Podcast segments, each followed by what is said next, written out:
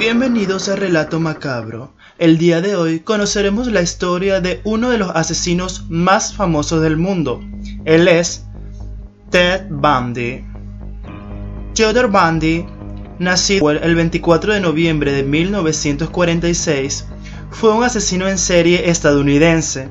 Después de más de una década negándolo, confesó 30 homicidios de mujeres estadounidenses que cometió en siete estados entre 1974 y 1978. El número real de víctimas es desconocido. El FBI le comprobó 36 asesinatos, por lo que fue condenado a muerte y ejecutado en la silla eléctrica el 24 de enero de 1986. Fue hijo biológico de un veterano de la Fuerza Aérea a quien nunca conoció y de Louis Cowell, vivió sus primeros años en casa de sus abuelos maternos. Durante este tiempo, creyó que sus abuelos eran sus padres y que su madre era su hermana mayor. En 1950, Ted Bundy y su madre se mudaron a Tacoma, Washington, con otros familiares. Allí, Louis conoció a Johnny Culpeper Bundy, un cocinero del ejército con el que se casó en mayo de 1951 y que Ted posteriormente adoptó su apellido. El matrimonio tuvo cuatro hijos, pero Ted nunca creó un lazo afectivo con el marido de su madre. Ted fue un estudiante aplicado y con buenas notas en la Universidad de Washington y en la Universidad de Park Sound, Tacoma, consiguiendo una licenciatura en psicología. Trabajó en varios lugares sin dudar mucho tiempo en ellos. En 1967 se enamoró de Stephanie Brooks, seudónimo de Diane, una joven de una familia acomodada. Brooke fue el sueño hecho realidad de Bundy, pero dos años después ella se graduó en psicología y finalizó la relación por considerar que su pareja era indiscreta y carecía de objetivos claros en la vida. Bundy nunca superó la ruptura y se obsesionó con ella, manteniendo contacto a través de cartas para así intentar reconquistarla. Abandonó sus estudios durante un tiempo y después regresó a la Universidad de Washington para matricularse en Derecho. Fue considerado un estudiante brillante y estimado entre sus profesores. Paralelamente, inició una relación de cinco años con Elizabeth Cloyper, seudónimo de Meg quien era divorciada y tenía una hija pequeña. Sin embargo, Clover desconocía que su novio había estado saliendo con una chica de San Francisco, California, con la que seguía escribiéndose cartas. Durante 1969 y 1972 todo estuvo bien. Envió solicitudes de admisión a escuelas de derecho y estuvo involucrado en actividades comunitarias. Incluso obtuvo una condecoración de la policía de Seattle por salvar a un niño de 3 años de morir ahogado. También se relacionó con figuras importantes del Partido Republicano. Todo cambió en 1973, cuando se reencontró con Brooks, con la que mantuvo una relación que duró entre verano e invierno de ese mismo año. Bundy la abandonó sin que ella volviera a saber nunca más de él. Sus primeros delitos y asesinato antes de comenzar a asesinar, perpetró una serie de hurtos en casas y comercios. El 4 de enero de 1974, entró en el cuarto de la universitaria Johnny Lenz, de 18 años, la golpeó con una palanca metálica y la violó con la pata de una cama. Al día siguiente, la chica fue hallada malherida y sobrevivió con un daño cerebral permanente. Bandy tenía 27 años. 27 días después, atacó a la estudiante de psicología de la Universidad de Washington, Linda Han Healy, de 21 años. Bundy entró en su dormitorio, la dejó inconsciente a golpes y la sacó de la escuela. Nadie notó la ausencia de la joven hasta el día siguiente. La policía no estableció ninguna conexión entre las dos agresiones y tampoco se hicieron mayores pruebas ni estudios de la escena del crimen. Los restos de Linda A fueron descubiertos un año después en una montaña cercana. Durante el invierno y verano de 1974 desaparecieron varias universitarias y madres jóvenes. Se calcula que fueron ocho víctimas a las que atacó de noche, hasta que comenzó a hacerlo de día. La policía había iniciado una investigación y contaba con descripciones acerca de un hombre que solicitaba ayuda a las chicas que jamás volvían a ser vistas. El individuo tenía la particularidad de ir cargando con libros y llevar un brazo enyesado o un cabestrillo. También hubo testigos que observaron a un hombre que solía tener problemas para arrancar su Volkswagen, el cual había sido visto rondando el sitio donde desaparecieron dos de las jóvenes asesinadas. El 9 de febrero de 1974, Carol Valenzuela, de 20 años, desapareció de Vancouver, Canadá. Su cadáver no fue descubierto hasta el mes de octubre junto a otro cuerpo sin identificar. El 12 de marzo de 1974, Donna Manson, de 19 años, fue vista por última vez mientras iba a un concierto de jazz en el campus de la universidad en la que estudiaba. El 17 de abril de ese mismo año, Susan Rancourt, de 18 años, caminaba por los jardines del Central Washington State College cuando desapareció. Un mes más tarde, desapareció Roberta Park, de 20 años, que había quedado con unas amigas para tomar café. Nunca llegó. Park se encontró con un hombre aparentemente lesionado que le pidió ayuda para subir unas cosas a su auto. Jamás fue vista de nuevo. El 1 de junio de 1974, Brenda Ball, de 22 años, salió de la taberna Flame en Bury, Washington, después de comentar a sus amigos que iba a buscar a alguien que la llevara a Sun City, California. La última vez que la vieron estaba hablando con un hombre con el brazo en un cabestrillo. 19 días más tarde se descubrió que Val nunca llegó a su destino.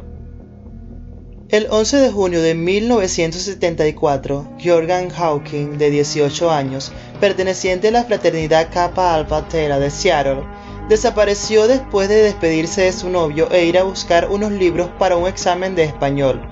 Su compañera de habitación y la encargada del dormitorio reportaron su desaparición a la mañana siguiente. El 14 de julio del mismo año, la universitaria Janice Ott dejó una nota a su compañera de habitación avisándole que se iba en bicicleta al parque del lago Shamamish. Ahí le vio conversar con un hombre que tenía el brazo enyesado y le pedía ayudar a cargar unos libros a su auto. El mismo día secuestró a Denise Naslund, la cual pasaba al día con su novio y amigos. Los restos esqueléticos fueron encontrados cerca de una vía del servicio de Isaquat, a 27 kilómetros del este de Seattle y a poca distancia del lago Shamamish. Bandy despistaba a la policía porque sabía cómo alterar su aspecto físico. Se cambiaba el peinado, se dejaba crecer la barba y el bigote o se los afeitaba.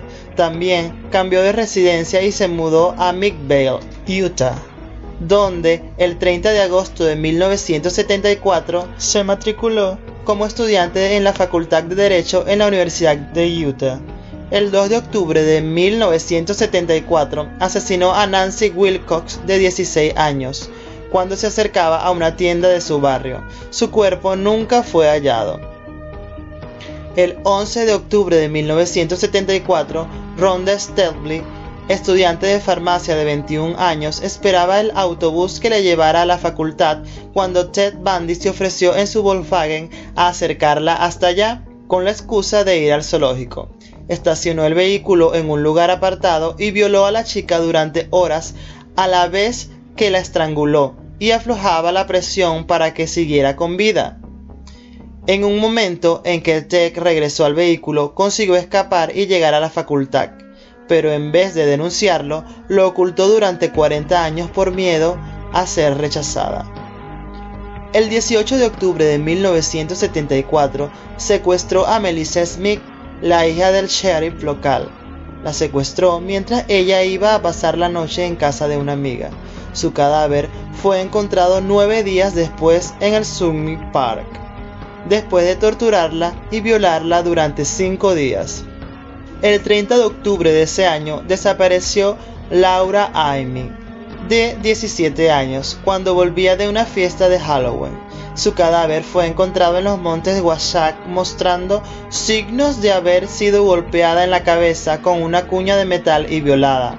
Sin embargo, parecía que Bandy conocía a la muchacha debido a que hubo varios testigos y amigos que le contaron a la policía que estuvo acosándola y apareciéndose en lugares que la muchacha conocía y frecuentaba. La policía inició una investigación y descubrió similitudes en el modus operandi con algunos asesinatos ocurridos en Washington. Entre ambas comisarías elaboraron un retrato robot del posible aspecto que tendría el asesino. El 8 de noviembre de 1974, Bandy se acercó a Carol Darrons en el Fashion Place Mall de Murray, Utah, haciéndose pasar por un oficial de policía. Le informó que habían intentado robar su coche. Darrons subió al auto de Bandy bajo la creencia errónea de que iban a la comisaría para presentar un informe. Después de detener abruptamente el coche, Bandy sacó una pistola y le esposó una muñeca. Ella luchó y consiguió apartarse antes de que Bandy pudiera fijar el otro extremo de las esposas. Ella golpeó en la cara y salió corriendo y consiguió que un conductor que pasaba la llevara a la policía. En la comisaría, Darronge narró lo sucedido y así se obtuvo la descripción del hombre, del vehículo y del tipo de sangre del atacante. Esa misma noche, el 8 de noviembre, David Kane, de 17 años, desapareció del apartamento del Instituto Escolar Viemont, donde había acudido junto a sus padres a ver una obra de teatro. Los familiares, preocupados por la tardanza de David, llamaron a la policía, que tras una búsqueda por el estacionamiento, encontraron la llave de un par de esposas. La llave pertenecía a las esposas con las que horas antes se había presentado Carol Darronge a la estación de policía. La directora de la obra de teatro, Jane Graham, declaró que durante la actuación un hombre de aspecto parecido al del sospechoso le había solicitado que lo acompañara al aparcamiento para identificar un vehículo, pero ella se había negado porque estaba ocupada con la obra. Casi un mes después de ocurridos los hechos, un hombre llamó a la policía para informar que la noche de la desaparición de Debbie Ken había visto salir precipitadamente un Volkswagen de color claro del estacionamiento del instituto. El 12 de enero de 1975, Karen Campbell, de 23 años, acompañó a su prometido, el Dr. Raymond Gadowski, a un seminario de Aspen, Colorado. Mientras descansaban en el salón del hotel, ella regresó a la habitación para buscar una revista. El doctor Gadowski y sus hijos decidieron ir a buscarla al ver que no regresaba, pero no la encontraron. A media mañana se dio parte a la policía de su desaparición. Un mes después, un trabajador encontró el cadáver congelado de Campbell en un banco de nieve a 3 kilómetros del hotel. Había sido violada y brutalmente golpeada. No se encontró evidencia alguna del atacante. El 1 de marzo de 1975 fue descubierto un cráneo en una zona boscosa de las montañas Taylor, en estado de Washington. Pertenecía a Brenda Ball. La policía realizó una amplia búsqueda por los alrededores y tres días después encontraron partes de los cuerpos de Linda Haley, Susan Rancourt y Roberta Parr. Posteriormente, se hallaron otros restos que fueron identificados como pertenecientes a Donna Manson el descubrimiento de algunas de las víctimas no detuvo a Bandy. El 15 de marzo de ese mismo año, secuestró a Julie Coniga, de 26 años, cuando se dirigía a una taberna en Valley, Colorado. Su cuerpo no ha sido hallado todavía. El 6 de abril de 1975, tras discutir con su marido, Dennis Oliverson, de 25 años, decidió ir a visitar a sus padres en Grand Junction, Colorado, Denise no regresó aquella tarde, pero tampoco llegó a casa de sus padres. Desapareció y su cuerpo aún no ha sido encontrado. Nueve días más tarde, Melanie Cooley, de 18 años, desapareció cuando regresaba del instituto. Un trabajador de caminos descubrió su cadáver el 23 de abril. La chica había sido golpeada con una barra y tenía las manos atadas a la espalda, mientras una funda de almohada estaba fuertemente anudada alrededor de su cuello. El 1 de julio de 1975, Shelley Robertson, de 24 años, decidió viajar por el país practicando autostop. Sus amigos no se preocuparon demasiado cuando pasaron varios días sin verla. Hubo testigos que la vieron en una gasolinera hablando con un hombre que conducía un viejo camión. El 21 de agosto su cadáver fue descubierto por dos estudiantes en el pozo de una mina cercana a Shoretown, Colorado. Ted Bundy nunca aceptó en los juicios los asesinatos que él había cometido. Identificación y posterior captura. Debido al retrato robot del asesino, una amiga cercana de Meg Anders le reconoció como Ted Bundy. Meg Anders también llamó de manera anónima a la policía, sugiriendo que su novio podría tener algo que ver con las muertes. A pesar de que se facilitaron fotos recientes de Bundy a la policía, los testigos fallaron al hacer la correspondiente identificación. La policía desechó esas pistas para enfocarse en otros informes. La atención hacia Bundy se disipó hasta algunos años más tarde. Bundy adoptó la estrategia de trasladarse de un estado a otro para evitar que la policía descubriera sus patrones. Con el paso del tiempo, sus ataques se volvieron cada vez más erráticos y temerarios. Algunas de sus víctimas se convirtieron en testigos, lo que más tarde haría posible el enjuiciamiento de Bundy. El 16 de agosto de 1975, un patrullero detuvo un Volkswagen para comprobar su matrícula. El sospechoso se dio a la fuga, pero fue detenido poco después. En el auto se encontró una palanca de metal, esposas, cinta y otros objetos que fueron o que dieron inicio a una investigación a gran escala en torno a Theodore Robert Bundy. El 23 de febrero de 1976 comenzó el juicio contra Ted Bundy por secuestro agravado. Tenía 29 años y entró en la sala con la confianza de que no existían pruebas suficientes contra él. Sin embargo, Carol Darronge lo señaló como el hombre que intentó secuestrarla y amenazó con matarla. Él negó reconocerla, pero carecía de coartada.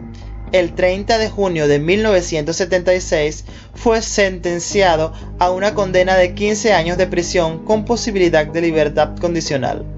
En prisión, los médicos le efectuaron pruebas psicológicas y toxicológicas, concluyendo que no era psicótico, ni drogadicto o alcohólico, y que tampoco sufría algún tipo de daño cerebral.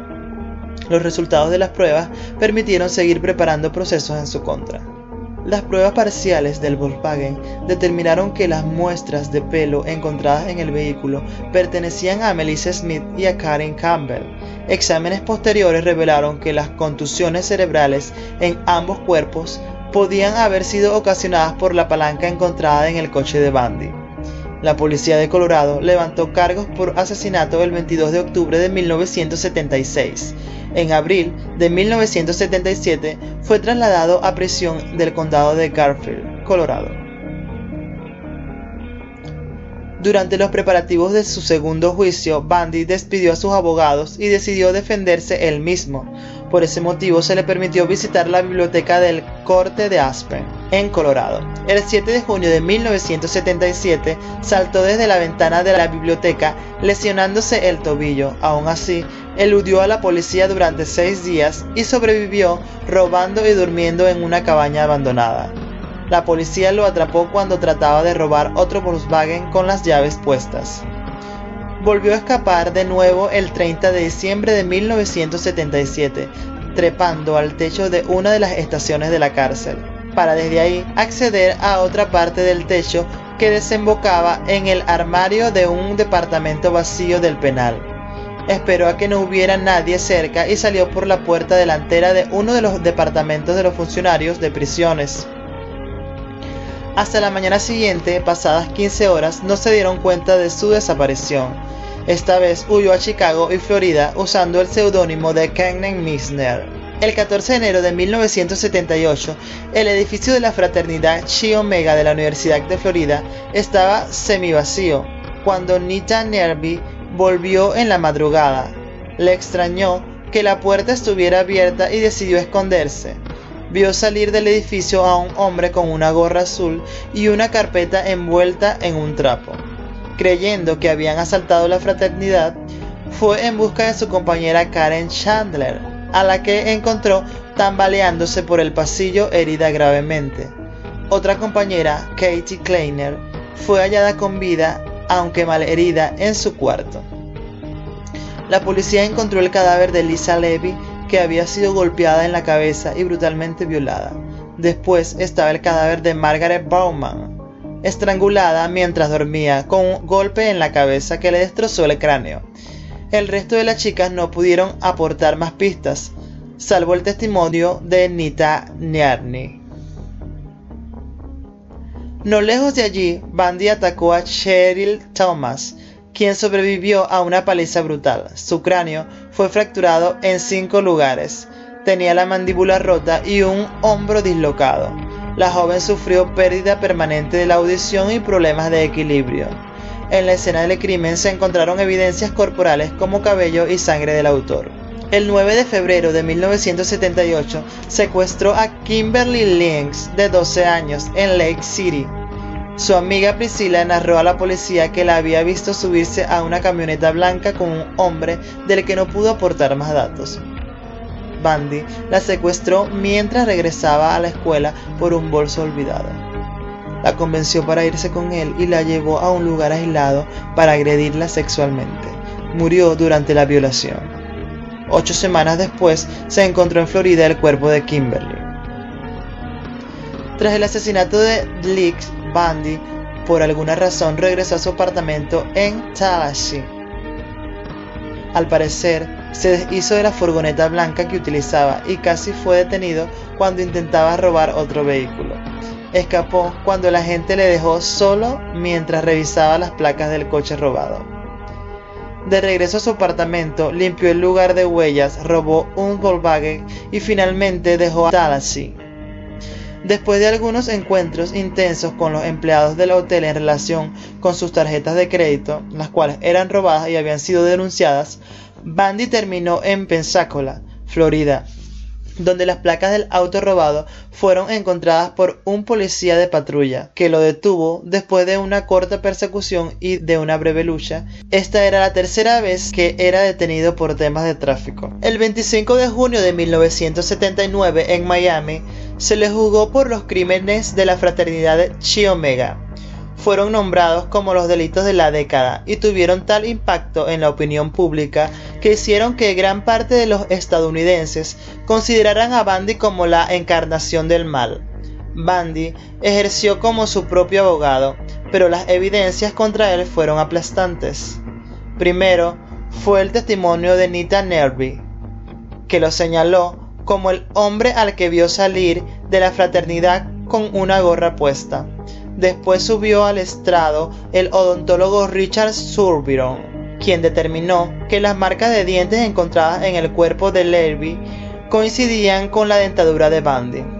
Testigos de cargo y descargo fueron llamados por ambos lados, incluyendo a Lewis Bandy. Para la defensa, Bandy lloró durante el testimonio de su madre, una rara muestra de emoción real.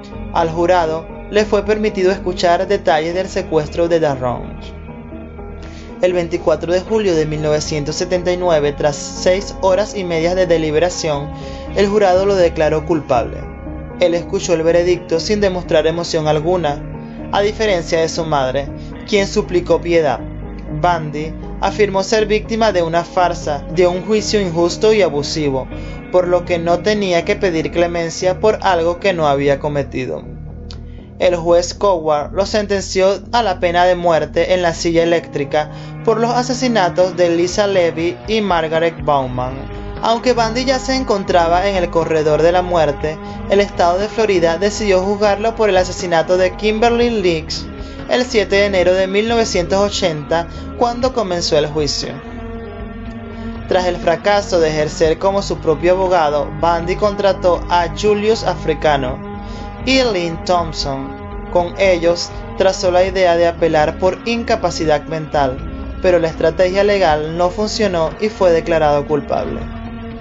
durante el procedimiento penal del caso Leaks, aprovechó una antigua ley de Florida que proclamaba que toda declaración de matrimonio en un juzgado hecha en presencia de funcionarios judiciales era válida y legalmente vinculante.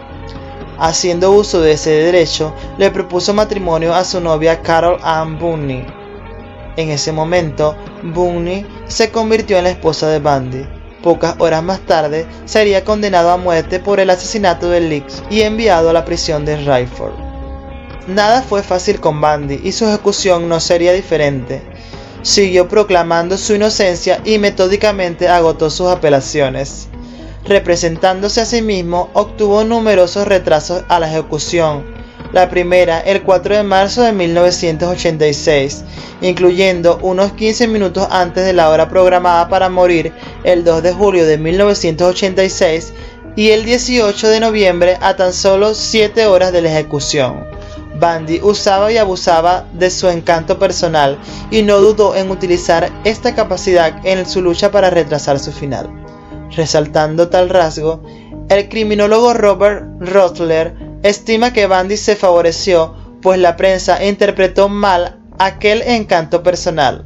Señala que al contrario de la imagen que él brindaba a los medios de difusión, este no era el Rodolfo Valentino de los asesinos en serie, sino un hombre brutal, sádico y pervertido. Buscando aplazar el cumplimiento de su sentencia, le confesó al Dr. Bob Keppel, jefe de investigaciones del Departamento de Justicia de Washington, D.C., con quien había colaborado tiempo atrás en la búsqueda de Gary Ridgway, asesino en serie conocido como The Green River Killer, algunos de los lugares en donde guardaba los restos de unas cuantas de sus víctimas. En su casa fueron descubiertas algunas de las cabezas de sus víctimas. La conducta de Bandy fue catalogada como perversión y compulsión necrofílica. El 17 de enero de 1989 obtuvo la ficha definitiva. Iba a ser ejecutado una semana después. Bundy no había terminado su lucha para evitar la muerte y trató de mantener sus confesiones como cebo para así obtener más tiempo él y sus abogados. Pidieron una prórroga de tres años para que confesara los demás asesinatos. También trató de coaccionar a los familiares de sus víctimas para que solicitaran a la corte que le otorgaran más tiempo para poder confesar.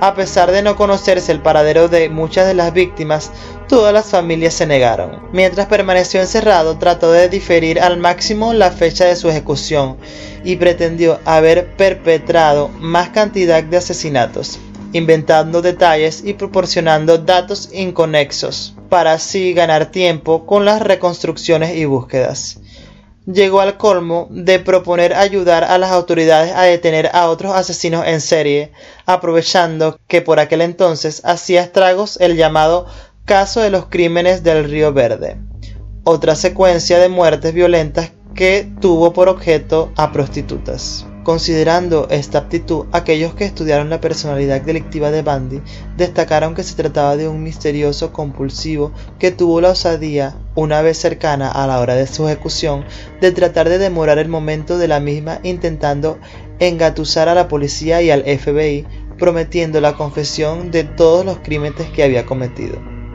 Bandy celebró un maratón de entrevistas y confesiones durante sus últimos días, aunque nunca estuvo dispuesto a admitir todo, especialmente los asesinatos de algunas de las víctimas más jóvenes. En su último día llamó a su madre y rechazó su última comida.